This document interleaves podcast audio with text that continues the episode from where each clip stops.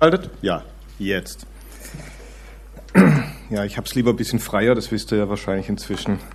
Also ähm, ich freue mich einfach hier zu sein und ich merke auch immer wieder, ähm, war auch letzte Woche, manchmal denke ich, ey, irgendwie schon klasse, dass er mich immer noch einladet, ja.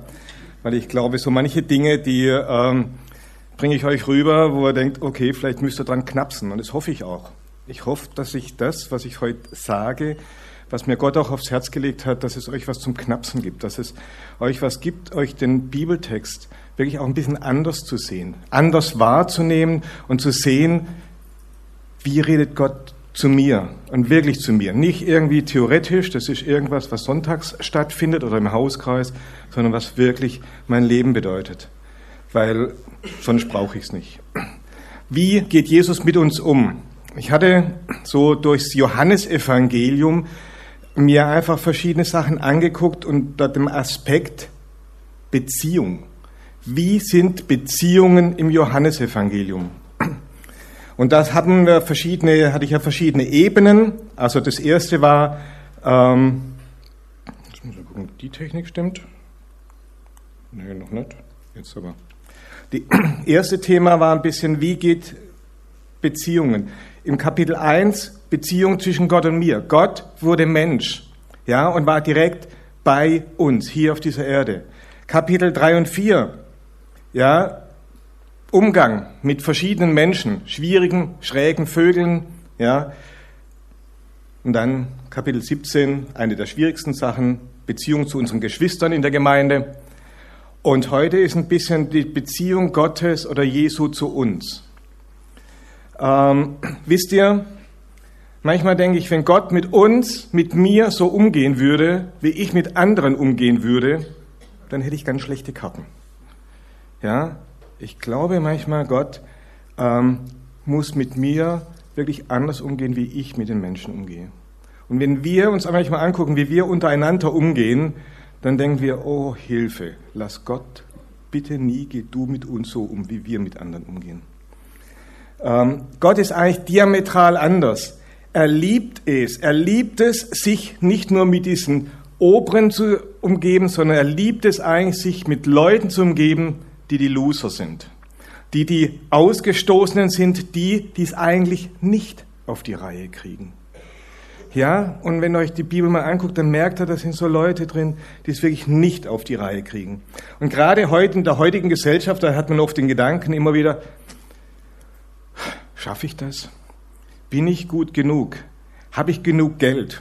Habe ich genug Zeit für meine Frau, für meine Kinder, für mein, was weiß ich was, meine Freunde? Habe ich genug? Und wenn wir merken, ich denke manchmal, ich reicht mir nicht, es geht nicht, ich schaffe es nicht.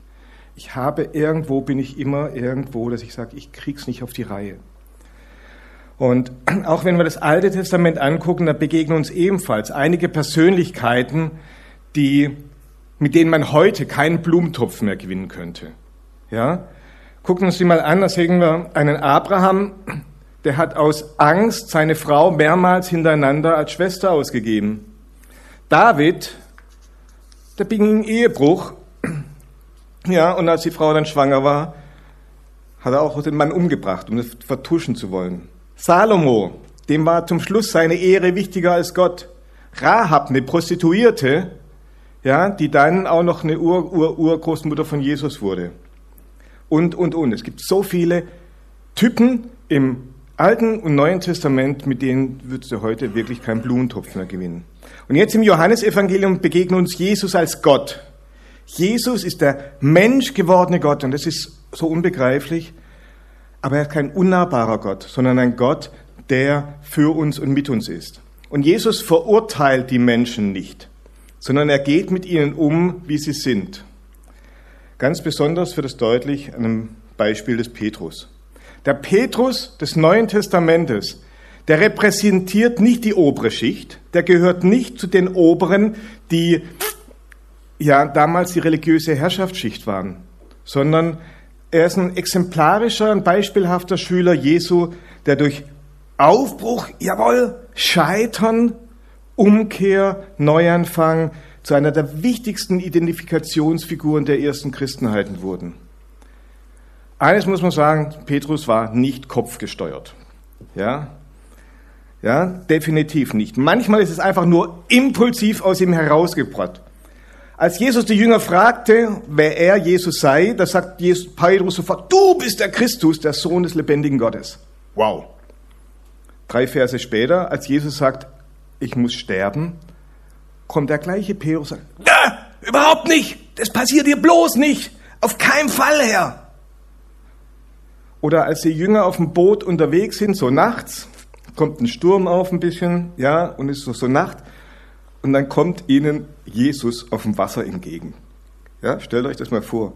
Und Petrus wieder sagt, hey, Jesus, wenn du mir sagst, dass ich rausgehen soll, dass ich zu dir kommen soll, dann komme ich.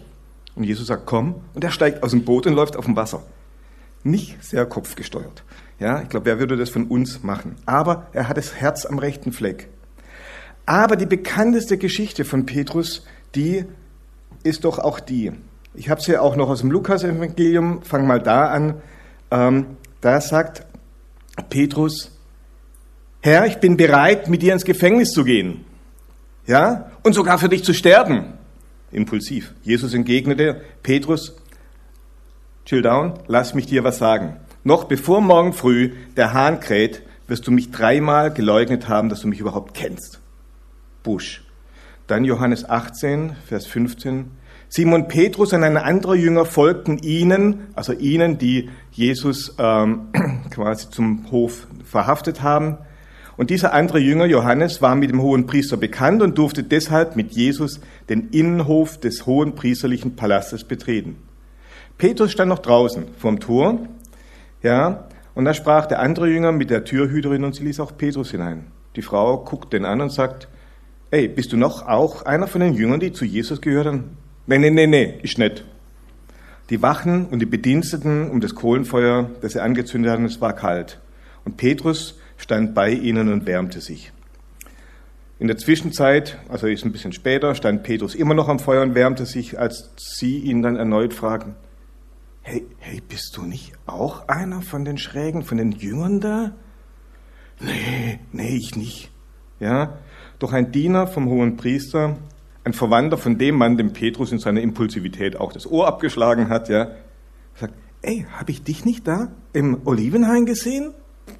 Und Petrus leugnete wieder und da krähte der Hahn. Definitiv hat Petrus den Mund zu voll genommen. Er dachte, ey, ich bin stark genug. Ich gehe jetzt so lang, ich bin ja schon drei Jahre mit Jesus unterwegs. Ey, ich bin stark genug, ich halte alles aus. Er dachte, seine Liebe zu Jesus hält ihn durch, trägt ihn durch. Und dann hat er versagt. Und wenn ich an diesen Petrus angucke und denke, dann sage ich, jo, Petrus, du hast den Mund zu voll genommen. Du hast versagt. Und eigentlich ist Petrus jetzt unten durch.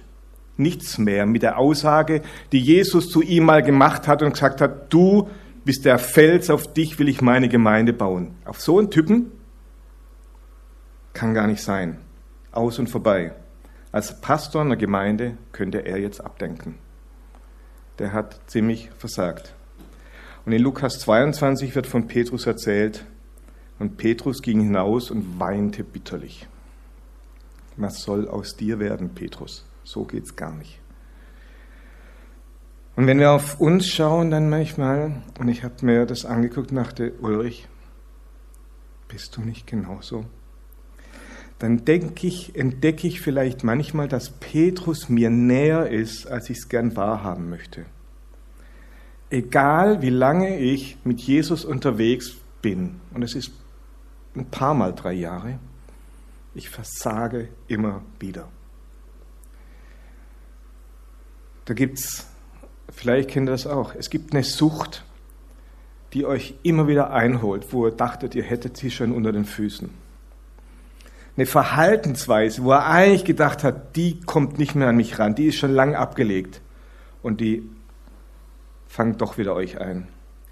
Mal ist es der Alkohol, mal sind es die Süßigkeiten, manchmal sind es die Pornos oder die Habsucht, alles für mich behalten zu wollen, die Kontrollsucht, egal was. Und manchmal rechtfertigen wir auch unser Verhalten vor uns selber. Es ist ja gut so, ist ja richtig so. Es ist nicht so einfach, seine schwachen Seiten vor sich selber zuzugeben. Und noch schwieriger ist es, in einem Hauskreis oder vor anderen Leuten zuzugeben, Leute, ich habe da ein ganz dickes Problem. Und bei Petrus, da ist sein Versagen öffentlich. Jeder, jeder hat es mitbekommen. In den Evangelien, das ist der, das ist so quasi das, das Instagram und das Facebook der damaligen Zeiten, das wurde weitererzählt. Jeder hat es mitgekriegt. Jeder wusste, Petrus hat versagt. Da, wo es drauf ankommt, hat er versagt. Ja, in den Evangelien wird berichtet und wir wissen es immer noch. Aber das Spannende ist, wie geht Jesus damit um? Wie geht Jesus mit um, als er auf Jesus, auf Petrus zukommt? Wie geht er mit einem potenziellen Leiter der Gemeinde um, der auf der ganzen Linie versagt hat? Und das Interessante ist, Jesus verurteilt ihn nicht. Ja, als Jesus nach seiner Auferstehung, da waren die Jünger fischen und dann begegnet er das erste Mal dem Petrus und er verurteilt ihn nicht. Wisst ihr, ich glaube, das mit dem Verurteilen, das hatte Petrus schon ganz alleine hingekriegt. Da brauchte er keinen anderen. Nein, was passiert? Jesus geht auf Petrus zu. In Johannes 21 steht, nach dem Frühstück, also da das äh, gegessen haben, sagte Jesus zu Simon, Simon, Sohn des Johannes, liebst du mich mehr als die anderen? Früher hätte Petrus bestimmt gesagt, ja klar, ja klar weiß ich das. Aber er hat gelernt. Er ist ein bisschen runtergekommen und sagt, Herr, du weißt, dass ich dich lieb habe. Nicht mehr so bombastisch. Und Jesus sagt, weide meine Lämmer. Jesus wiederholte die Frage, Simon, Sohn des Johannes, liebst du mich? Jesus, Petrus antwortete, ja, Herr, du weißt, dass ich dich lieb habe. Jesus sagt, dann hüte meine Schafe. Und noch einmal fragt er ihn, das dritte Mal. Petrus, Simon, Sohn des Johannes, hast du mich lieb? Und Petrus wurde traurig, weil Jesus die Frage zum dritten Mal stellte und sagt, Herr, du weißt alles, du weißt, dass ich dich lieb habe. Dann weide meine Schafe. Jesus fragt Petrus dreimal, dreimal, hast du mich lieb? Und Petrus ist nicht mehr so selbstsicher, dass er sagt, ja, ich krieg das gebacken. Und Jesus gibt ihm, ihm dem Versager, die Aufgabe, die Herde zu weiden. Eine Aufgabe, die eigentlich viel zu groß ist für Petrus, die er eigentlich hinkriegt, aber die er in der Abhängigkeit von Jesus tun kann. Petrus wird auch in Zukunft Fehler machen. Ja, wenn Paulus im Galaterbrief muss den Petrus nochmal richtig gehend ermahnen. Ja, weil Petrus so nach den, nach den äh, Anerkennung der Leute geguckt hat. Und dennoch wird Petrus einer der wichtigen Säulen der damaligen Gemeinde. Petrus gehört echt in die Schubladen der verzweifelten und überforderten Christen. Doch für ihn, wie für viele von uns gilt, dass Jesus uns sagt, junge Mädel, egal was passieren mag, ich lass dich nicht los. Wisst ihr, das steht auch im Johannes. Da steht, dass Jesus uns sagt, meine Schafe hören meine Stimme, ich kenne sie und sie folgen mir. Ich schenke ihnen das ewige Leben und sie werden niemals, never ever umkommen. Niemand wird sie mir entreißen, denn mein Vater hat sie mir gegeben und er ist mächtiger als alles. Der Vater und ich sind eins. Das lasst uns einfach mal auf der Zunge zu gehen. Egal, was für Fehler ich oder irgendjemand macht, Jesus lässt uns nicht los. Er nicht. Ja? Wir sind Jesu arme Schäflein, kann man so sagen. Ja? Und er sagt, nichts, niemand, wirklich niemand, nicht der Alkohol, nicht eine andere Sucht, keine Ängste, keine Ängste, keine Panikattacken, nichts, nichts kann dich aus meiner Hand reißen. Das ist eine Zusage, die unglaublich ist. Und wenn ihr das Johannesevangelium durchlest, dann werdet ihr entdecken, Jesus ist für dich. Er ist für euch. An keiner Stelle sagt Jesus, ich bin gekommen und ich bin die Route der Welt.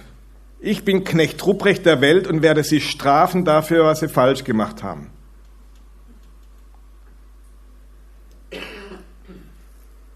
Nein, Jesus ist für euch und er motiviert euch.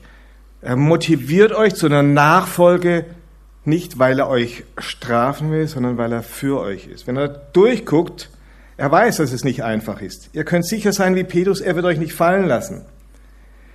Wie bei Petrus gilt, egal wie oft du gefallen bist, egal wie du denkst, jetzt bin ich nicht mehr fromm genug, ja? Du hast eine Aufgabe. Es ist, du hast eine Aufgabe, du hast eine Bestimmung hier in dieser Gemeinde, du hast eine Bestimmung in der Gemeinde Jesu. Nachfolge Jesu ist nicht ein perfektes Leben. Es ist auch nicht ganz ehrlich, Nachfolge Jesu ist kein Laufen von Sieg zu Sieg. Die Leute, die mir das sagen, dann würde ich den Gästen am liebsten immer eine runterknallen. Das sehe ich nicht. Das sehe ich definitiv nicht. Das sehe ich bei mir nicht. Wenn mir einer sagen würde, wenn du nicht von Sieg zu Sieg läufst, dann hast du Jesus nicht, dann sage ich, raus. Geht's noch? Was glaubst du, wer du bist?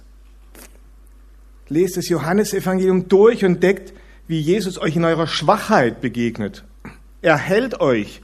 Er beauftragt und befähigt euch, egal wie oft ihr gefallen seid. Wir lesen oft, was wir tun müssen, wie wir sein müssen, um richtige Jünger Jesu zu sein. Mehr Heiligung, mehr Job. Und dann lest das Johannesevangelium bitte mal durch. Jesus sagt, wie gesagt, an keiner Stelle, dass er die Route der Welt ist dass er sagt, wenn du nicht genügend stille Zeit machst, dann bist du nicht mehr Jünger. Er ist nicht derjenige, der die Welt und uns züchtigt. Nein, er ist der Mensch gewordene Gott. Er ist der Mensch gewordene Gott, der für uns ist, der uns, der unsere Schwachheit kennt, steht im Hebräerbrief. Er sagt von sich, er ist das Licht der Welt. Er ist das Wasser des Lebens. Er ist das Brot des Lebens. Er ist der Weg. Er ist der Hirte. Er ist die Wahrheit, es ist das Leben. Das ist das, was ihr im Johannes-Evangelium seht. Ihr seht positive Dinge. Nehmt ihn euch auf und lasst begreifen, lasst dich uns begreifen, dass Jesus von jeden, jeden von uns gebrauchen möchte. Dort, wo er ist. Und ich meine wirklich jeden. Egal wie oft ihr gefallen seid, egal wie viele Fehler wir gemacht haben und auch laufend machen. Jesus baut auf uns und er ist für uns. Er ist der Hirte, der dich und mich leitet. Und der Hirte, der uns nachgeht, wenn wir verloren sind. Der die 99 stehen lässt im Stall und dem einen Schaf mir nachgeht. Und so wie Jesus mit Petrus umgeht, lasst uns davon lernen und uns daran freuen. Wisst ihr, ich persönlich glaube, ich verändere mich leichter in ein Bild, wenn ich in das Bild Jesu, wenn ich merke, es ist positiv. Posit ja, Jesus will mich. Dann habe das ist eine Anziehungskraft. Ich verändere mich nicht in Jesu Bild, wenn ich das Gefühl habe, ich muss ein, ich muss. Das passiert nicht. Das ist für mich wie ein Verbotsschild für Rasen nicht betreten. Ja, das motiviert gerade, rum draufzustehen. Nein, ich glaube, Jesus will mich motivieren zu sagen, er zieht mich, weil er mich liebt so wie er Petrus geliebt hat. Ja, ich glaube, wir brauchen ein Jesusbild, dass wir angstfrei mit Jesus unterwegs sind. Veränderung ist notwendig, definitiv. Ich will mich verändern lassen, aber angstfrei, weil Jesus äh, uns liebt. Ich kann euch immer wieder das Gleiche erzählen. Ich höre jetzt langsam mal auf, ähm, weil ich mich jetzt anfange zu wiederholen. Äh, lebt es einfach und ermutigt euch immer wieder gegenseitig. Manchmal brauchst du was, wo du auf die Schnauze gefallen bist und dann brauchst du jemanden, der sagt, Ulrich, komm, komm hoch, weiter geht's. Und mit Jesu Hilfe kann es geschehen. Ich habe euch jetzt ein Lied mitgebracht, ähm, das ist eins meiner Lieblingslieder. Und da muss ich sagen, ich höre mir das manchmal ziemlich laut an, gerade dann, wenn ich wieder denke, scheiße, es läuft ja gar nichts. Ich habe versagt, ich krieg's nicht auf die Reihe. Und da hilft mir dieses Lied, es ist schon alt. Vielleicht kannst du es jetzt einfach mal gerade abspielen.